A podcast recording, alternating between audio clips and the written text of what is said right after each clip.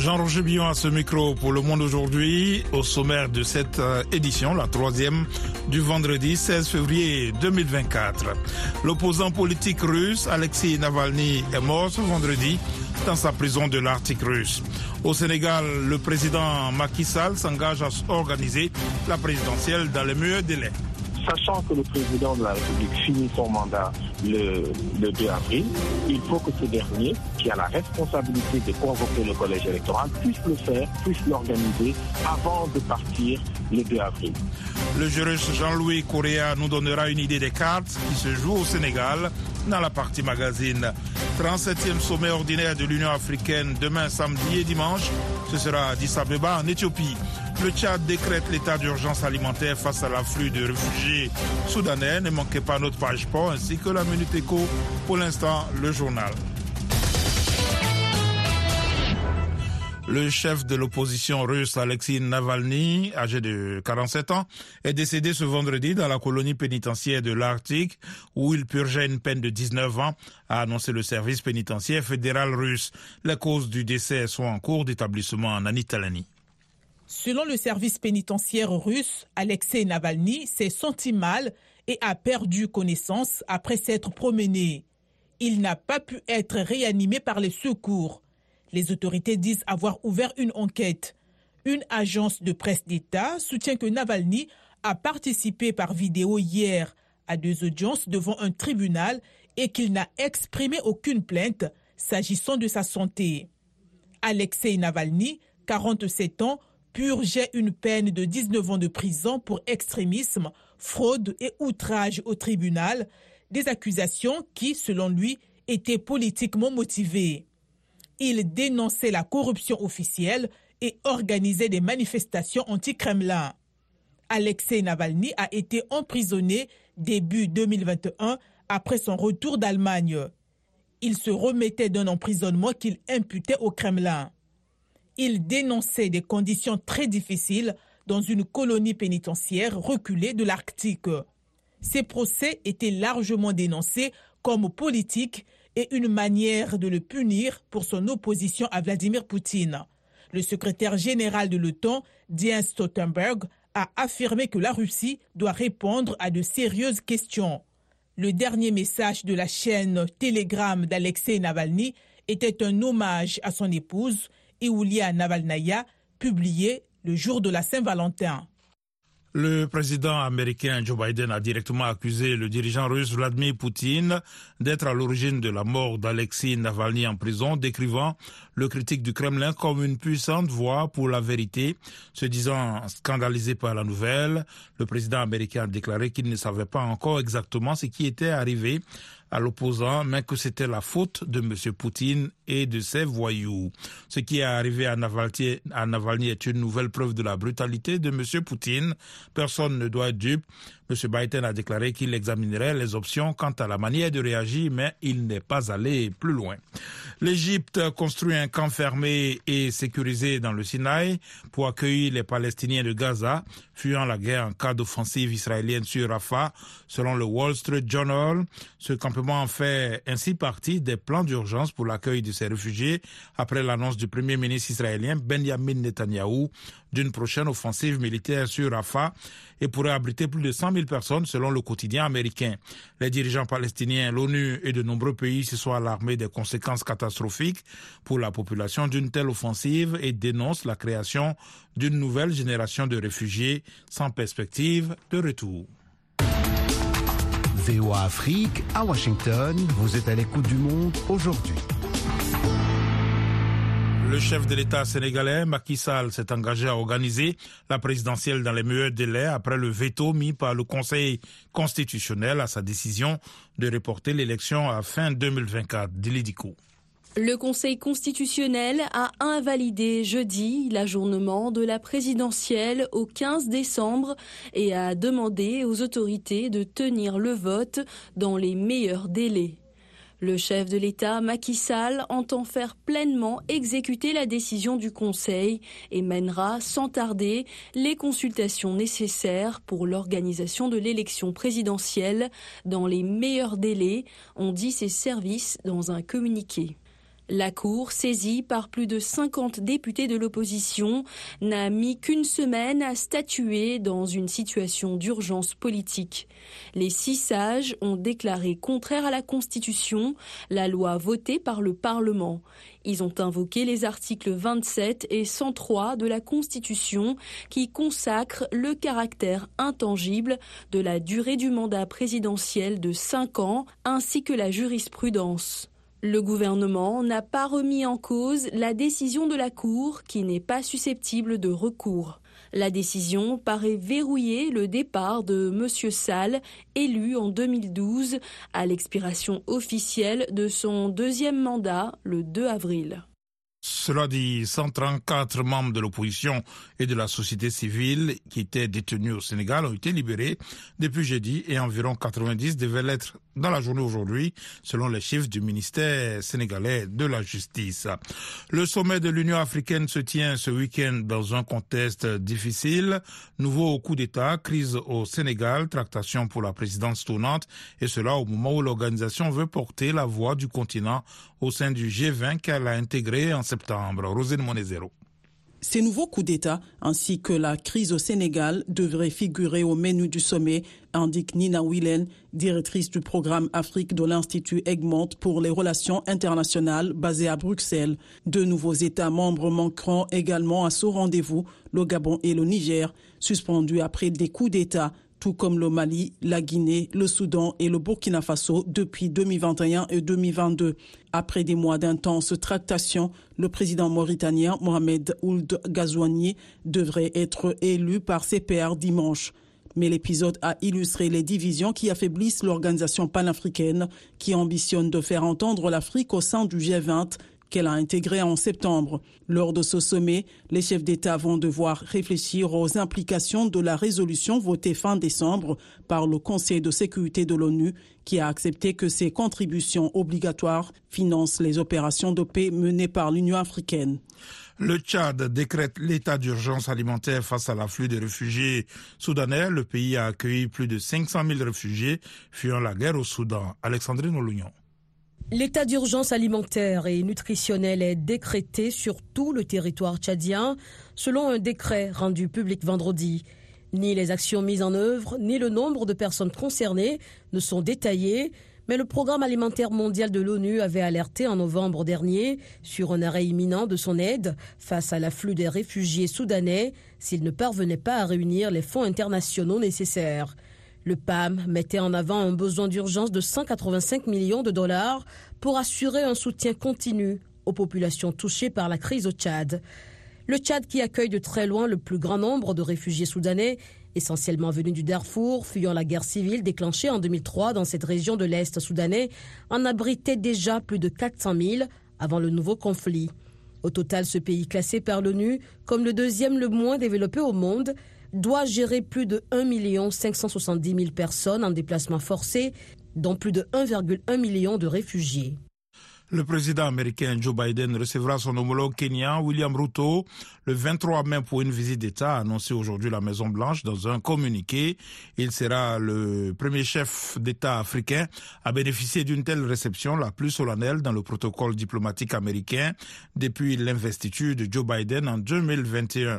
Joe Biden et William Ruto évoqueront les moyens de développer la coopération entre les deux pays dans divers domaines, le commerce, la technologie, le climat ou encore la sécurité. L'Afrique du Sud a enregistré près de 84 meurtres par jour entre octobre et décembre en hausse sur un an, a annoncé aujourd'hui la police, alors que la criminalité est un thème majeur du débat politique en vue des prochaines élections. Ces chiffres pourraient mettre dans l'embarras le parti au pouvoir, l'ANC, qui gouverne le pays depuis l'avènement de la démocratie il y a 30 ans et doit faire face à des élections générales euh, difficiles prévues entre mai et le mois d'août. Et puis l'opposant marocain, ancien ministre emprisonné, Mohamed Ziane, âgé de 81 ans, a indiqué aujourd'hui euh, a entamé une grève du moins de la faim pour réclamer sa libération, a indiqué son fils, qui est également son avocat. Ex-bâtonnier de Rabat, Mohamed Ziane avait été condamné en 2022 à trois ans de prison ferme après une plainte du ministère de l'Intérieur. Voilà pour le journal, vous suivez VOA Afrique. À présent, la minute éco avec Nathalie Barre. L'Université de Lomé et l'OMS ont renouvelé un partenariat de deux ans pour la formation et la recherche en santé publique en Afrique de l'Ouest. L'organisation onusienne va élargir ses programmes de renforcement des capacités des États en prévention, surveillance, investigation et réponse aux urgences de santé publique. Le nouveau centre de formation et de recherche en santé publique au Togo va lancer à la rentrée universitaire d'octobre un master sous-régional d'épidémiologie de terrain. Au Cameroun, la hausse des prix à la consommation atteint une moyenne de 11% en 2023. Un léger ralentissement par rapport à l'année précédente, indique l'Institut national de la statistique, soulignant que l'inflation reste élevée. Les légumes ont enregistré une hausse de 22%, mais le pain et les céréales ont augmenté de 8% après une hausse de 16% en 2022 et les huiles ont enregistré une hausse de 6% contre 16% auparavant. Les conditions météorologiques défavorables et les défis sécuritaires sont parmi les causes de l'inflation. Et en Zambie, la Banque centrale a décidé de relever son principal taux directeur à 12,5% pour anticiper une hausse de l'inflation. La décision du comité de politique monétaire tient compte d'une augmentation prévisible jusqu'au troisième trimestre 2025. La banque attribue cette projection principalement à la dépréciation du taux de change et aux conditions météorologiques défavorables sur les prix alimentaires. Selon l'Agence nationale des statistiques Zamstats, l'inflation a atteint une moyenne de 13% au quatrième trimestre 2023.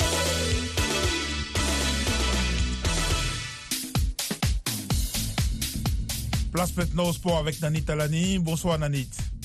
Bonsoir Jean-Roger, bonsoir à tous. Kylian Mbappé a annoncé à la direction du Paris Saint-Germain son intention de quitter le club cet été, mettant fin à un long feuilleton de plusieurs mois, sans préciser toutefois sa destination future.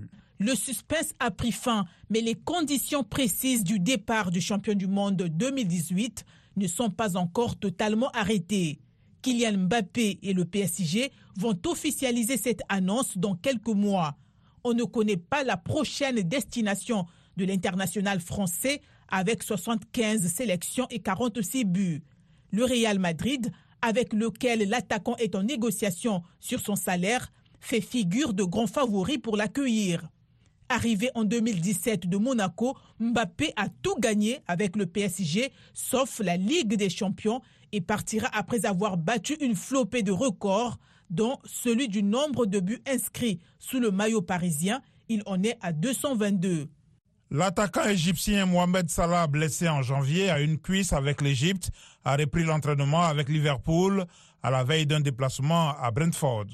Mo est de retour à l'entraînement. Cela le met automatiquement en lice, a déclaré le patron des Reds, leader du championnat d'Angleterre avant la 25e journée. Klopp n'a pas précisé si l'ailier serait en mesure de participer au match samedi à Brentford, ne serait-ce que comme remplaçant. Salah, capitaine et joueur phare de l'Égypte, s'est blessé aux ischio-jambiers face au Ghana le 18 janvier en phase de groupe de la Cannes qui vient de se terminer en Côte d'Ivoire. Championnat d'Afrique de badminton homme, l'Algérie conserve son titre.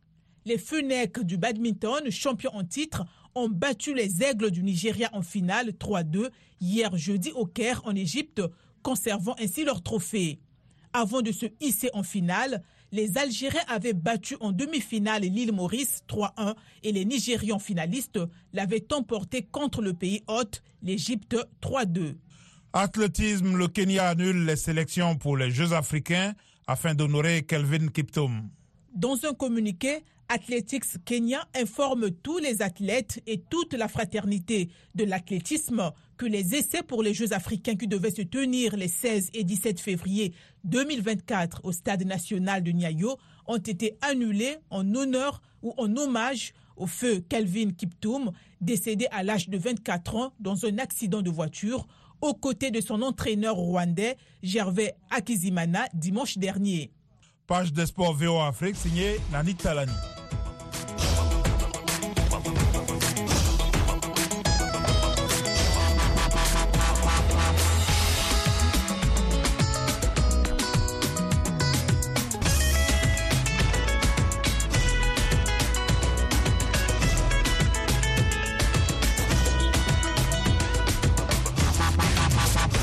Le Monde aujourd'hui, VOA Afrique.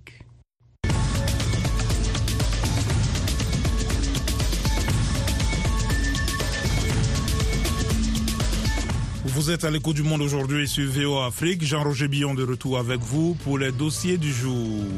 Au Sénégal, c'est le soulagement au lendemain du rejet du report de la présidentielle par le Conseil constitutionnel. Les Sénégalais espèrent aller vite aux urnes et tourner définitivement cette page d'incertitude. C'est une correspondance de Wani Johnson Sambou depuis Dakar. Le Conseil constitutionnel du Sénégal a tranché, saisi par les candidats de l'opposition après le report de la présidentielle du 25 février par l'Assemblée nationale. L'instance a jugé la loi anticonstitutionnelle. Une décision accueillie avec beaucoup de soulagement par les Sénégalais. Moussa Guissé et Boubacar Diop résident à Dakar. Nous nous réjouissons de cette décision du Conseil constitutionnel qui va beaucoup apaiser les tensions. De plus, elle nous donne espoir que les doutes sur sa crédibilité et sa probité ne sont pas fondés. D'autres pays ont basculé à cause de ces situations, à l'image de la Côte d'Ivoire, du Mali, et nous prions pour ne pas en arriver là. Et nous ne voulons pas que des guerres, des querelles, ce genre de trucs arrivent ici au Sénégal. Nous sommes un pays de paix, comme, comme le dit le pays de la Teranga.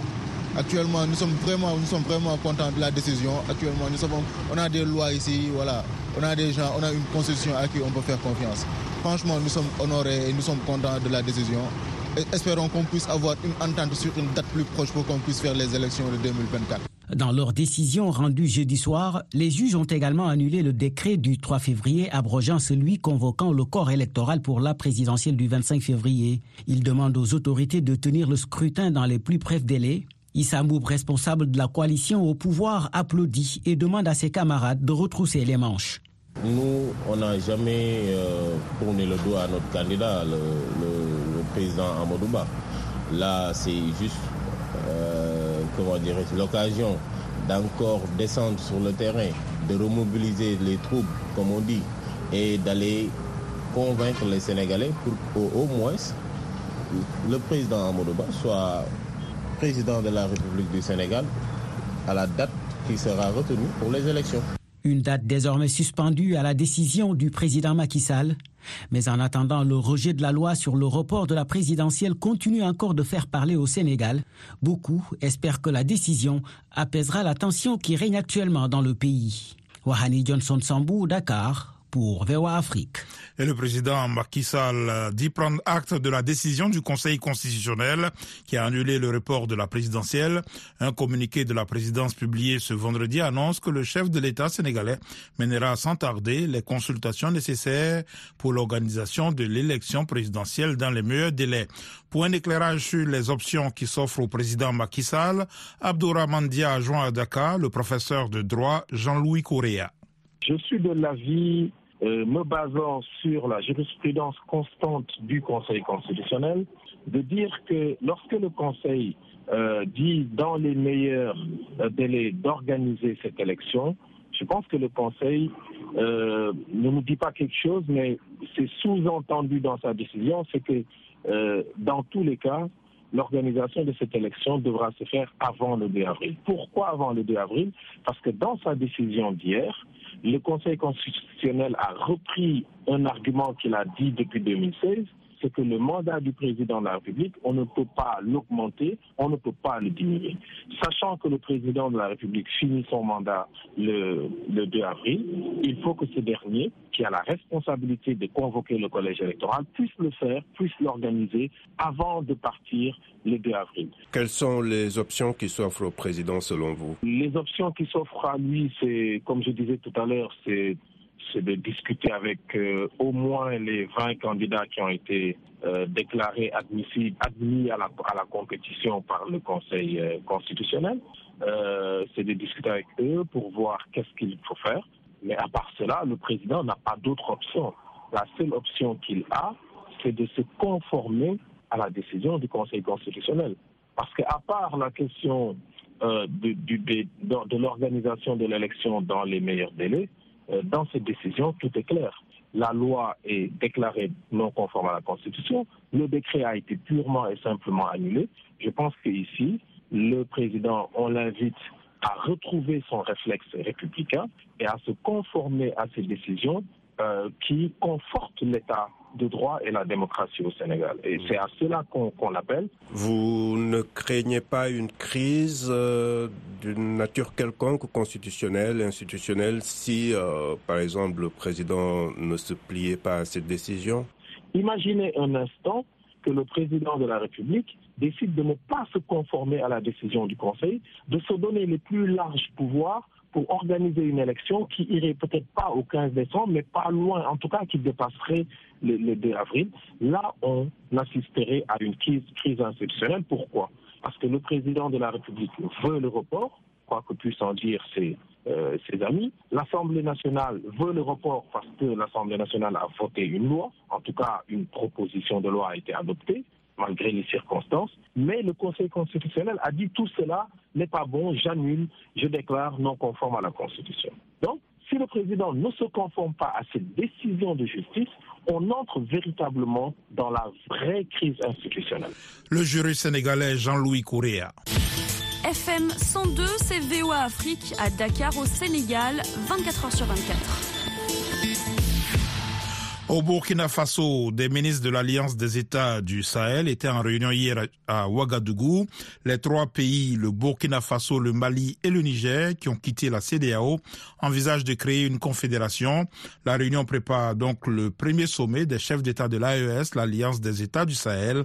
Des observateurs estiment que la création d'un tel espace communautaire euh, nécessiterait une consultation populaire. De Ouagadougou, la correspondance de Lamine Traoré. À Ouagadougou, ils étaient une vingtaine de ministres des trois pays à prendre part à la réunion d'hier. La réunion a duré toute la journée. Le communiqué final est intervenu tard la nuit. Principale information, les trois États veulent passer à une confédération. Une confédération qui va s'appuyer sur des références historiques propres au peuple du Sahel. Karamogo Jean-Marie Traoré, ministre des Affaires étrangères du Burkina Faso, a lu le communiqué final. Les ministres ont noté la nécessité de fonder le traité de la Confédération sur des références historiques propres au peuple du Sahel. Ils ont en outre fait l'option d'une architecture institutionnelle légère comprenant les sessions du Collège des chefs d'État, les sessions du Conseil des ministres et les sessions des représentants des parlements. Une réunion des ministres qui prépare déjà le premier sommet des chefs d'État des trois pays. Kassoum Koulibaly, ministre burkinabé de la Défense. La dynamique enclenchée à Bamako et qui s'est poursuivie aujourd'hui à Ouagadougou est une preuve supplémentaire que nous sommes sur la bonne voie, celle de la souveraineté retrouvée, la paix, la sécurité pour nos populations, ainsi que le développement harmonieux de nos États.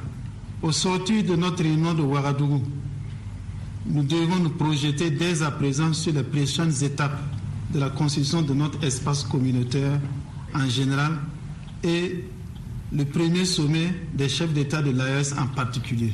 Les observateurs pensent que pour la création d'un tel espace communautaire, il fallait associer l'aspiration des populations. Adama Bayala, analyse politique. Aujourd'hui, on parle de confédération.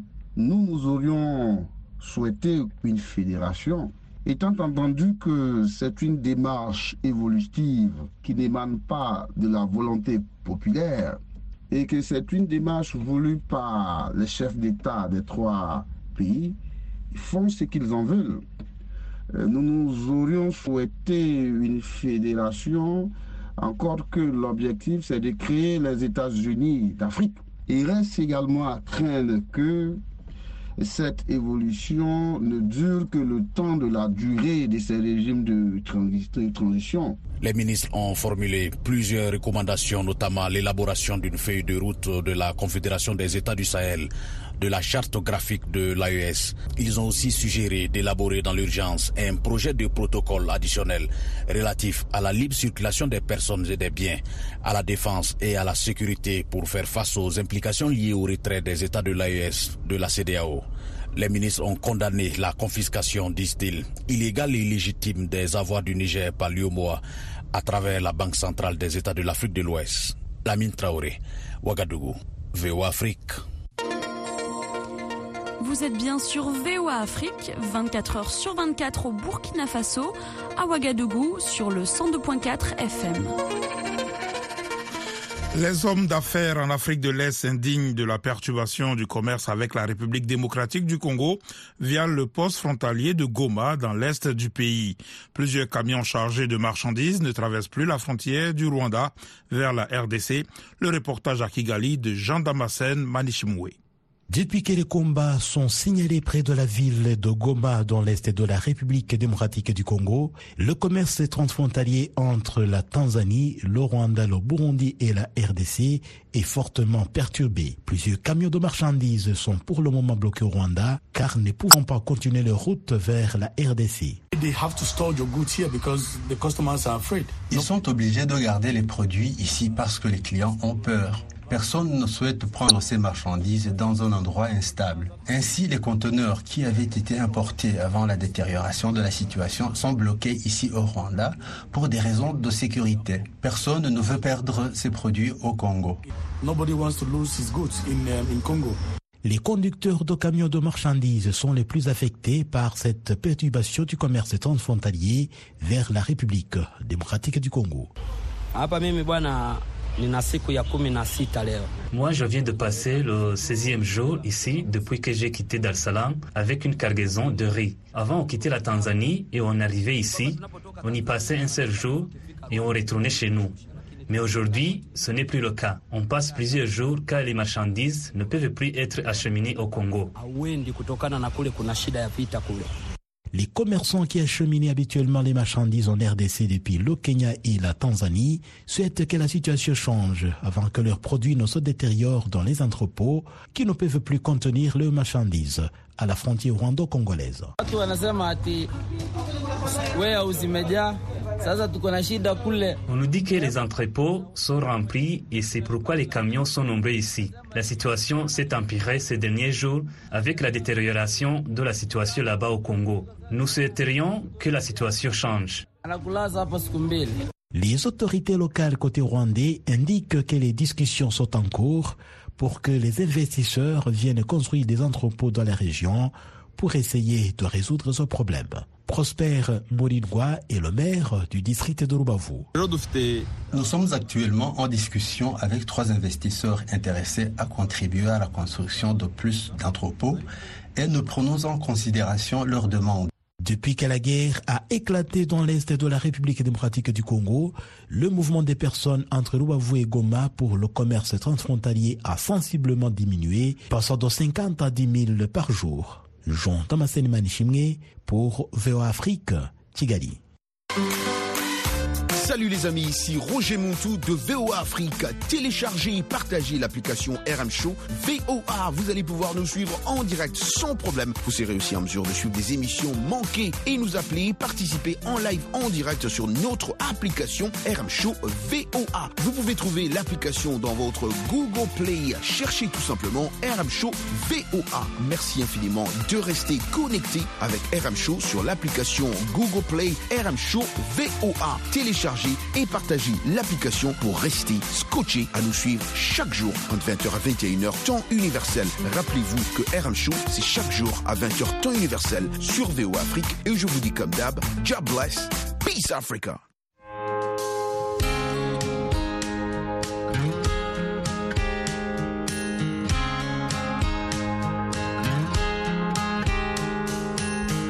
A fast car, I to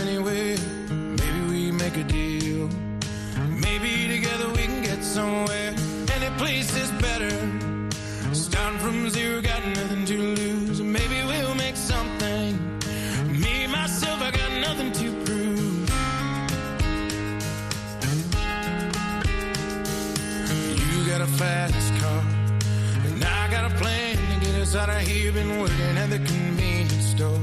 Managed to save just a little bit of money.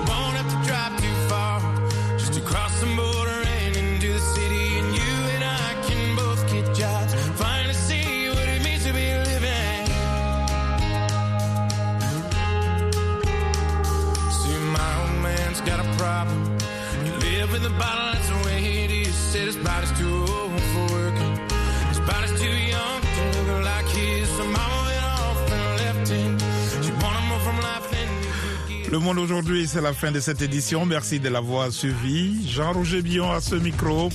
À la mise en onde, Michel Joseph. Un grand merci à la rédaction et à toute l'équipe de production. Rendez-vous sur notre site internet voafrique.com et nos pages Facebook. À tout à l'heure.